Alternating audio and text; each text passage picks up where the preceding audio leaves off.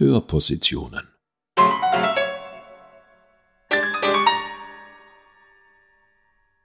Eine Kooperation von Musiksammlung der Tiroler Landesmuseen und Gemeindemuseum Absam.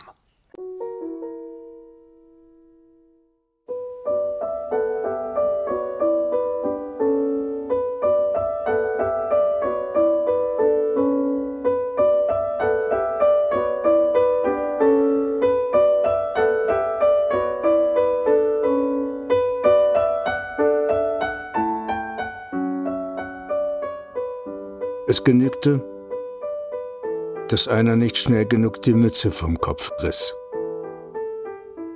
Aus den Erinnerungen von Friedel Volker an das Gestapo-Lager Innsbruck-Reichenau.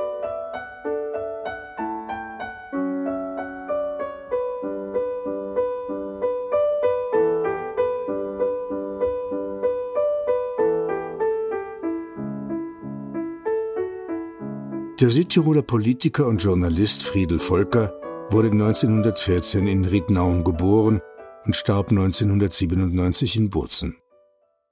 Volker gehörte vor 1939 einer politischen Minderheit innerhalb der deutschsprachigen Mehrheit in Südtirol an. Er hatte als Student 1938 in Innsbruck den Anschluss Österreichs an das Dritte Reich erlebt und war zum erbitterten Gegner des Nationalsozialismus geworden.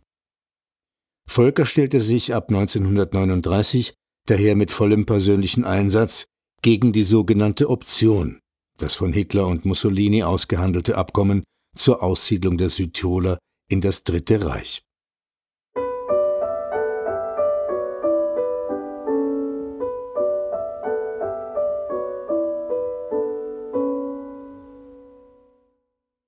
Friedel Volker war auch einer der ganz wenigen Südtiroler, der Juden vor der Auslieferung an Deutschland schützte. Als deklarierter Dableiber wurde Friedel Volker nach der deutschen Besetzung Südtirols im September 1943 umgehend von einheimischen Nazis festgenommen, in Bozen inhaftiert und über das Lager Reichenau schließlich 1944 in das KZ Dachau deportiert. Dort war er Schutzhaftgefangener Nummer 66.166. Nach der Befreiung 1945 wirkte Volker als einflussreicher Politiker der Südtiroler Volkspartei. Internationale Verhandlungen führten ihn nach Paris und zum Sitz der UNO nach New York. Als Senator beeinflusste er auch in Rom die Politik. Neben seiner politischen Tätigkeit war er als Chefredakteur der Tageszeitung Dolomiten tätig. 1984 publizierte Volker seine Memoiren mit Südtirol am Scheideweg, die vielfältige Reaktionen hervorriefen und ins Italienische übersetzt wurden. 2014, zu seinem 100. Geburtstag, hat die Stadt Bozen einen Platz nach Friedel Volker benannt.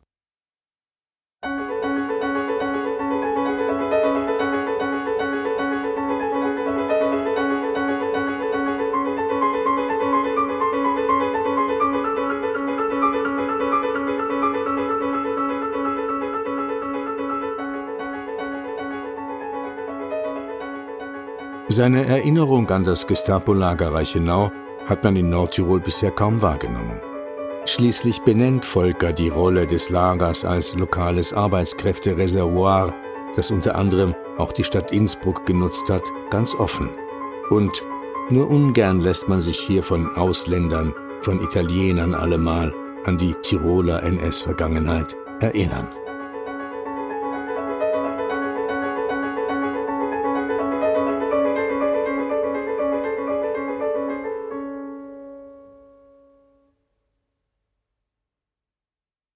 Im September 1943 ergriffen die Nazis in Südtirol die Macht, indem Hitler Gauleiter Franz Hofer zum obersten Kommissar der Operationszone Alpenvorland erklärt.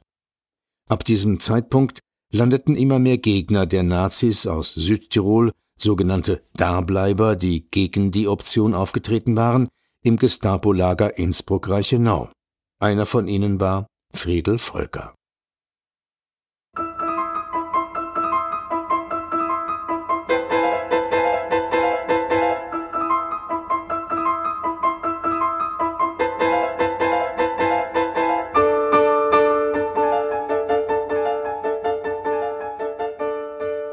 Am 29. Dezember wurde mein Bruder David mit der Schwester seiner Braut zu mir ins Gefängnis vorgelassen.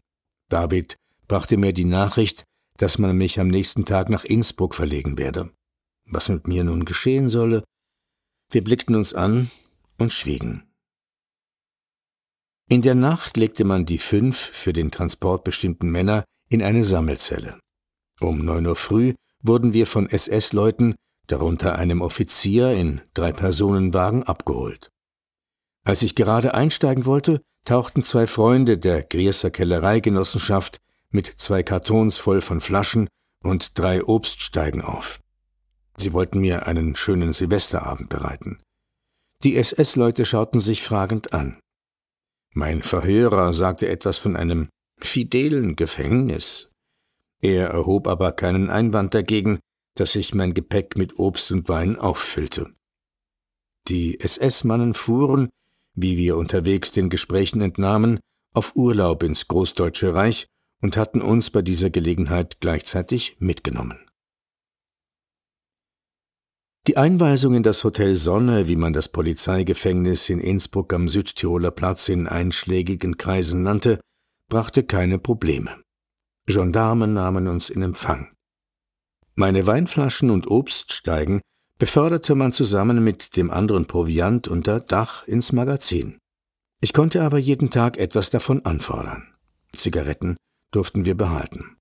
Das Rauchen in den Zellen war allerdings strengstens verboten. Nur beim Waschen und beim Spaziergang durfte man sich eine anzünden. So lautete die Hausordnung. Sie wurde aber immer noch auf österreichisch gehandhabt. Einen der Wachtmeister kannte ich. Er war vor der Abwanderung Angestellter in der Buchbinderei der Athesia gewesen. Mir wurde mit einem Lehrer Piffer aus Lag bei Neumarkt eine recht saubere Zweibettzelle zugewiesen.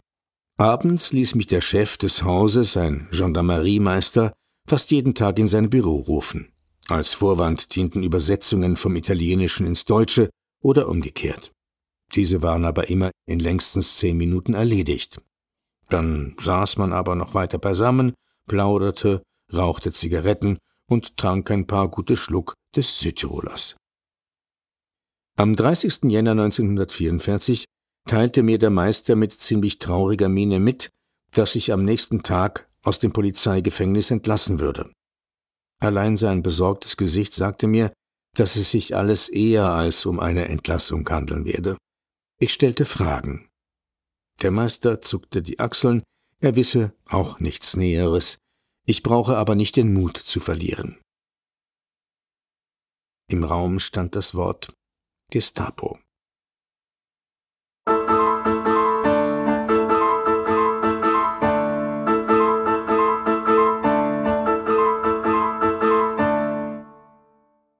Ein Gendarm führte mich zum Gestapo-Hauptquartier in der Herrengasse. Dort ließ man mich ein paar Stunden in einem versperrten Raum warten. Ein junger Kerl mit einem bösen Blick befahl mir dann barsch, mit ihm in ein Auto zu steigen. Die Fahrt ging Richtung Hall. Nach ein paar Kilometern bog er über eine morsche Brücke nach rechts ab. Eine Reihe von Baracken tauchte auf, ein Schlagbaum ging hoch und ich war im Lager Reichenau.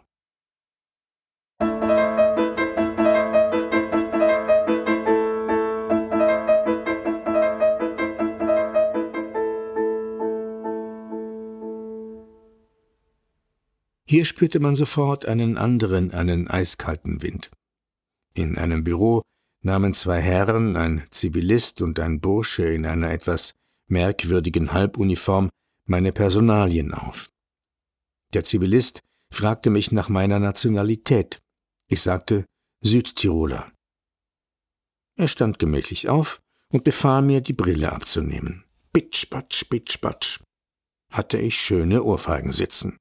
Sie sind kein Südtiroler, Sie sind Italiener, so lautete die Begründung für die kräftige Belehrung. In einem Raum musste ich mich ausziehen, alle meine Kleider und Wäsche abgeben. Man warf mir ein paar Stücke vor die Füße, die als Unterhosen, Hemd, Hose, Rock, Mantel und Mütze gedacht waren. Nichts passte mir, ein Stück war zu groß, ein anderes zu klein, aber ich musste doch hinein. Nur die Schuhe wurden mir nicht weggenommen, weil ich im Koffer noch ein zweites Paar hatte. Ansonsten hätte ich mit ein paar Holzsandalen, die diesen Namen kaum verdienten, vorlieb nehmen müssen. Zigaretten, Seife, Zahnbürste, Sacktücher und andere Kleinigkeiten durfte man behalten. In einer der Baracken mit drei Stockbetten wurde mir meine Liegestatt gezeigt. Das Lager schien fast menschenleer zu sein. In einem Bad hieß es wieder warten. Endlich hörte man die Schritte marschierender Kolonnen. Die Lagerinsassen kehrten von der Außenarbeit heim. Die Tür zum Bad wurde aufgerissen, ein Hühner an Gestalt erschien im Rahmen, und vor mir stand Luis Oberkofler von Percha, mit dem ich im Brunnicker Gefängnis einquartiert war.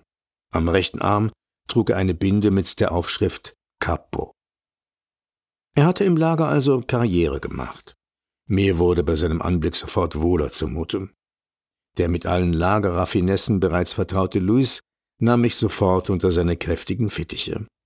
Er sorgte dafür, dass ich eine Lagerstatt neben ihm zugeteilt erhielt.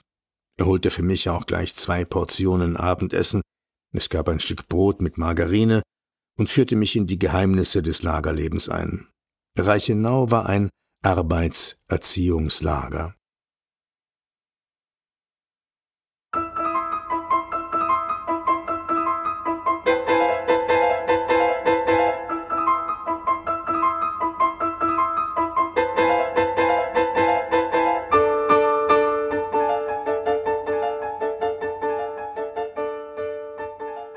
Nach dem Kriege las ich, dass dieses Lager von der Gestapo am 21. Jänner 1942 errichtet worden war. Es war aber schon im Jahr 1941 in Betrieb. In der Mitteilung über die Errichtung solcher Anstalten heißt es, dass sich Fälle von Arbeitsverweigerung in wichtigen Betrieben mehrten, denen im Interesse der Wehrkraft des deutschen Volkes mit allen Mitteln entgegengetreten werden müsse. Arbeitskräfte, welche die Arbeit verweigern oder in sonstiger Weise die Arbeitsmoral gefährden, sind in besonderen Arbeitserziehungslagern zusammenzufassen und dort zu geregelter Arbeit anzuhalten. Die Dauer der Haft war mit vier bis höchstens acht Wochen festgelegt. Falls nach Ablauf dieser Zeit der Haftzweck nicht erfüllt wäre, sei die Einweisung in ein Konzentrationslager zu beantragen. Die Häftlinge, heißt es in dem Erlass des Reichsführers SS Heinrich Himmler vom 28. Mai 1941 weiter, seien zu härterster Arbeit anzuhalten, um ihnen ihr volksschädigendes Verhalten eindringlich vor Augen zu führen, um sie zu geregelter Arbeit zu erziehen und um anderen durch sie ein abschreckendes und warnendes Beispiel zu geben.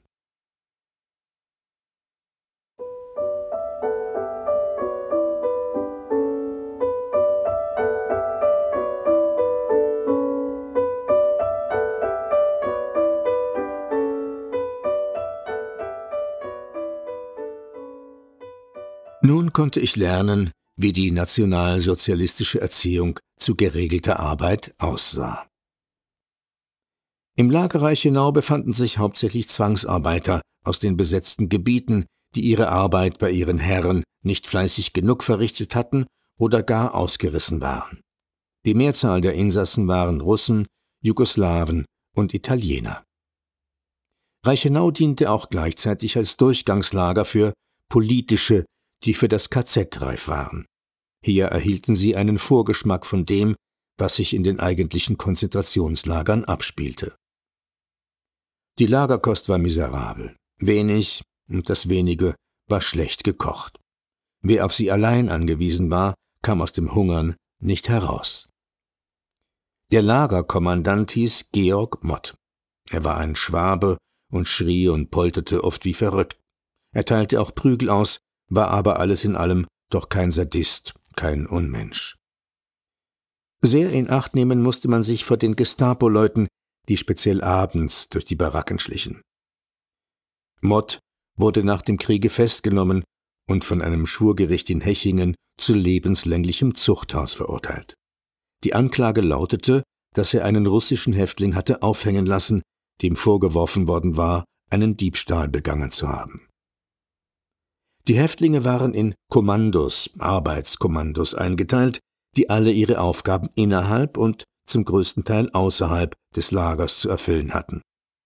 Unter anderem gab es die Kommandos für Schneeräumung in Innsbruck, für den Bau von Splittergräben, für Aufräumarbeiten, ferner Postkommandos und so weiter und so weiter.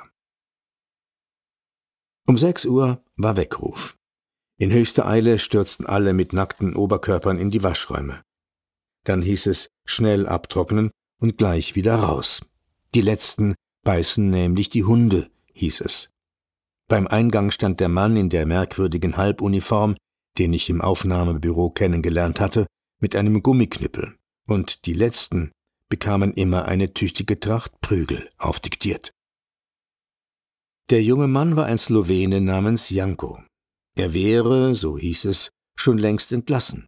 Als Capo hatte er aber seine Mithäftlinge so schikaniert und misshandelt, dass er es vorzog, im Lager zu bleiben und der SS weitere Dienste zu leisten.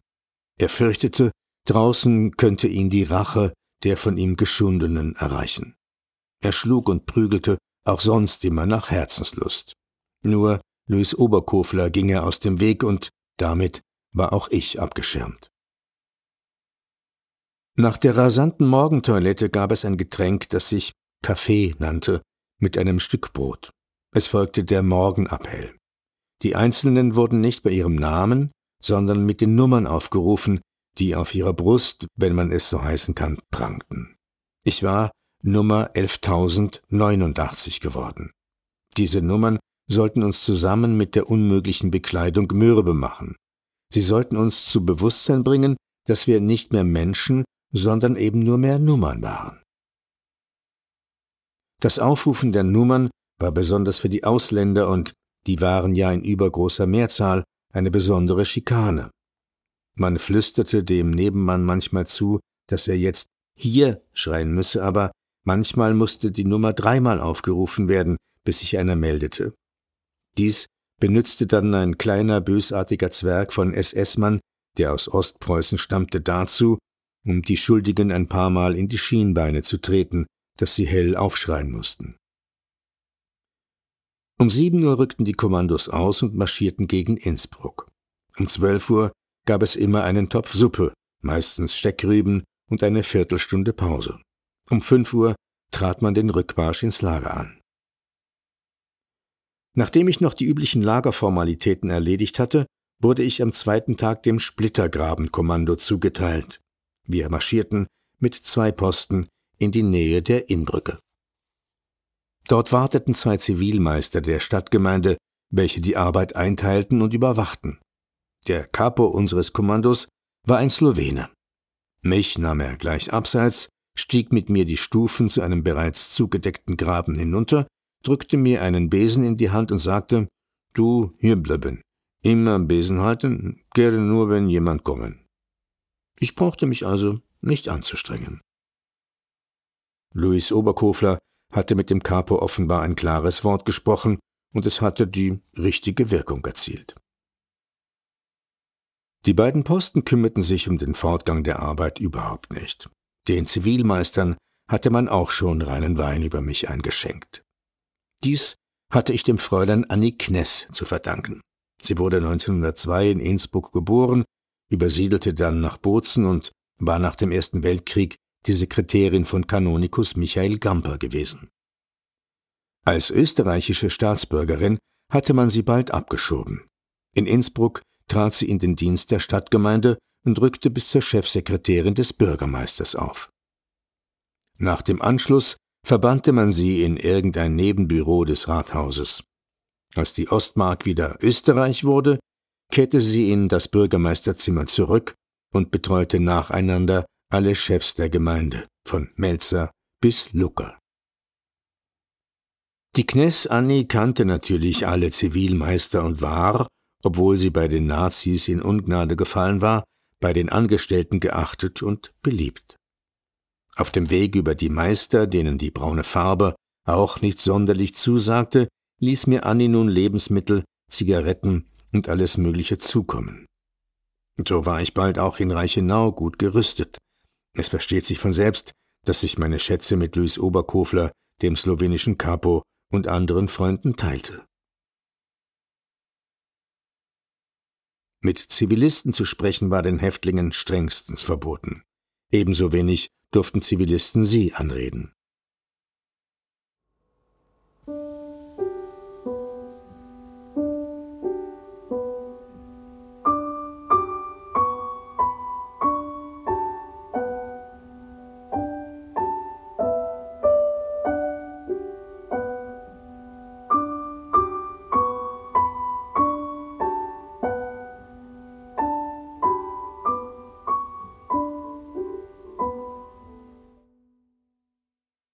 Ende Februar ging Luis Oberkofler auf Transport.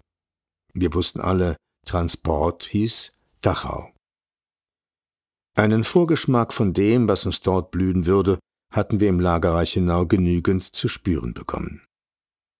Zu den Unterhaltungen der SS zählte die Prügelstrafe, das Bespritzen mit kaltem Wasser, das Exerzieren. Die Strafen wurden oft wegen ganz geringfügiger Verstöße gegen die Lagerordnung oder wegen Faulheit bei der Arbeit verhängt. Es genügte, dass einer nicht schnell genug die Mütze vom Kopf riss, wenn einer der SS-Größen vor ihm auftauchte. Bei der Prügelstrafe wurde der Missetäter an eine Bank festgebunden und dann von einem SS-Mann oder einem Häftlingskapo mit einem Gummischlauch auf das Gesäß geschlagen. Der Geschlagene musste die Hiebe mitzählen. Wenn er sich einmal verzählte, begann die Prozedur von neuem. Im allgemeinen Waschraum wurden die Häftlinge mit einem Schlauch mit kaltem Wasser aus der Leitung die längste Zeit abgespritzt. Triefnass mussten sie dann ihre Lumpen anziehen. Besonderen Spaß bereitete es der SS, die Insassen zur Strafe exerzieren zu lassen, wenn sie beim Appell nicht stramm genug gestanden oder beim Rückmarsch ins Lager nicht zackig genug marschiert waren. Außer an den Lagerleiter Georg Mott erinnere ich mich noch an den SS-Untersturmführer Freiberger, der mich in der Aufnahmekanzlei so freundlich empfangen hatte. Später erfuhr ich, dass ich verhältnismäßig gut abgeschnitten hatte. Andere Staatsfeinde schlug Freiberger mit einem Ochsenziemer, bis sie zusammenbrachen. Auch die beiden diensthabenden SS-Unteroffiziere Hans Peyer und Erwin Falch sind mir im Gedächtnis geblieben. Beide prügelten viel und gerne. Paya stolzierte meistens mit einem Schlüsselbund oder einer Hundepeitsche im Lager umher.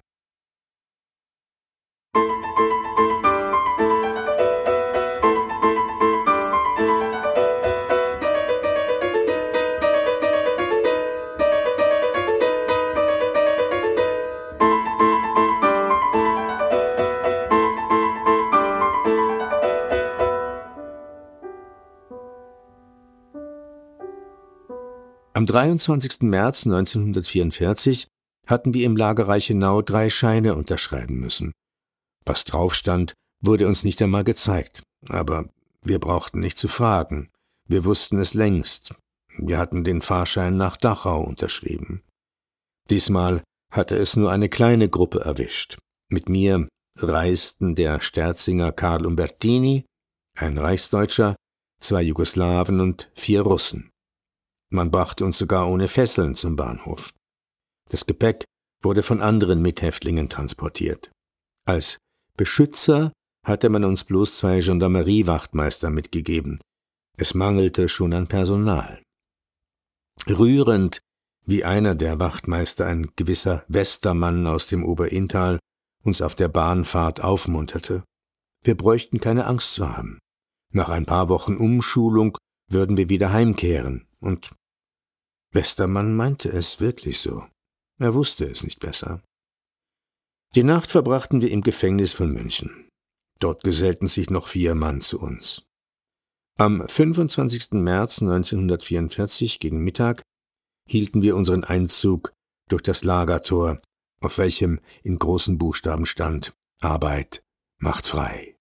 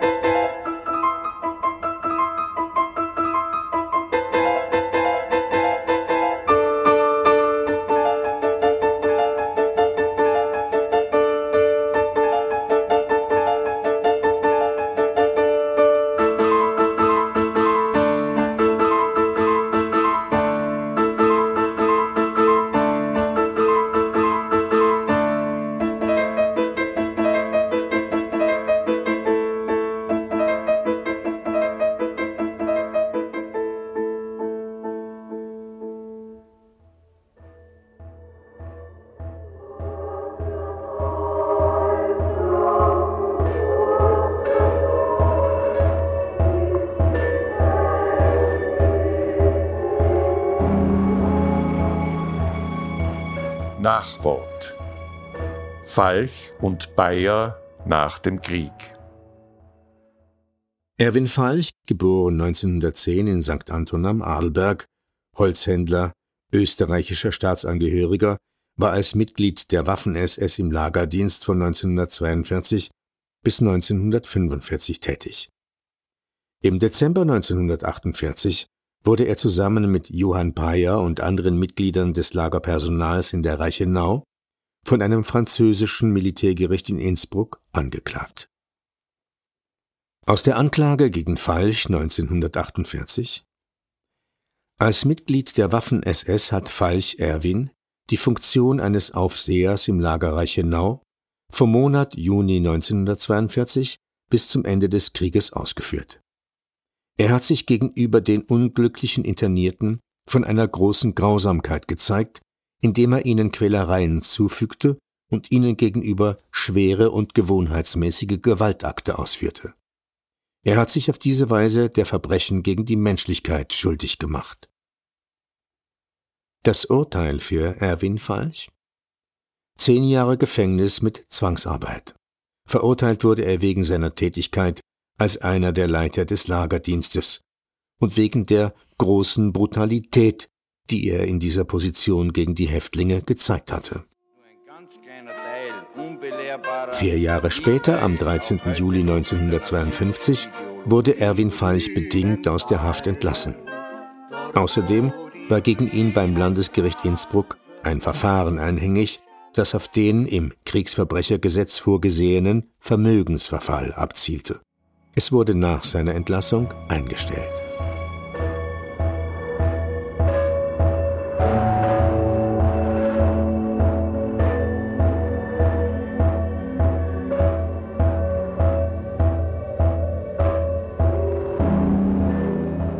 Johann Bayer, geboren 1913 in Axams, Fleischhauer.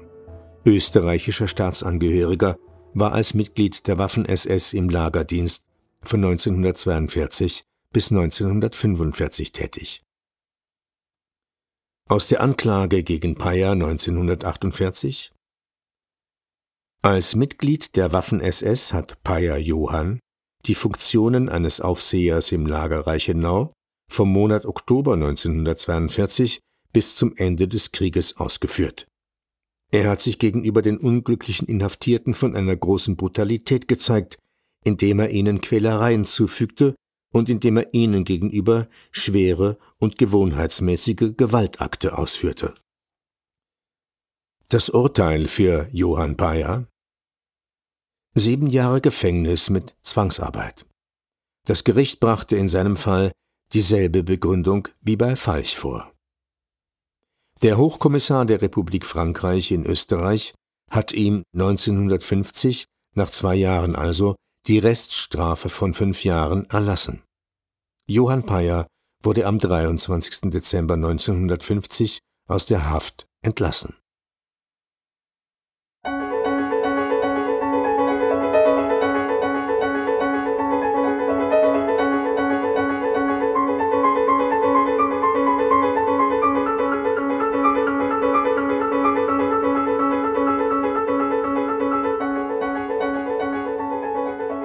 Danken der Edition Rezia Bozen und Frau Burgi Volker.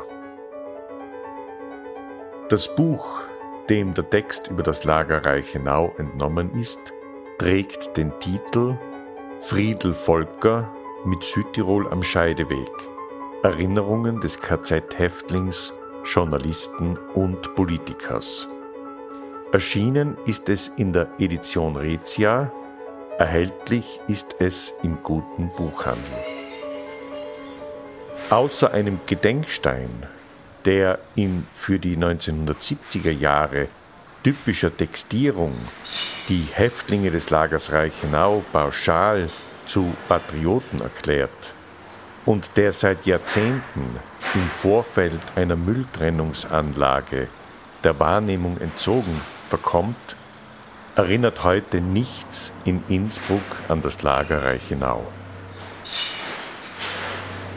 Gelesen hat Johann Nicolussi, Musik Bert Breit.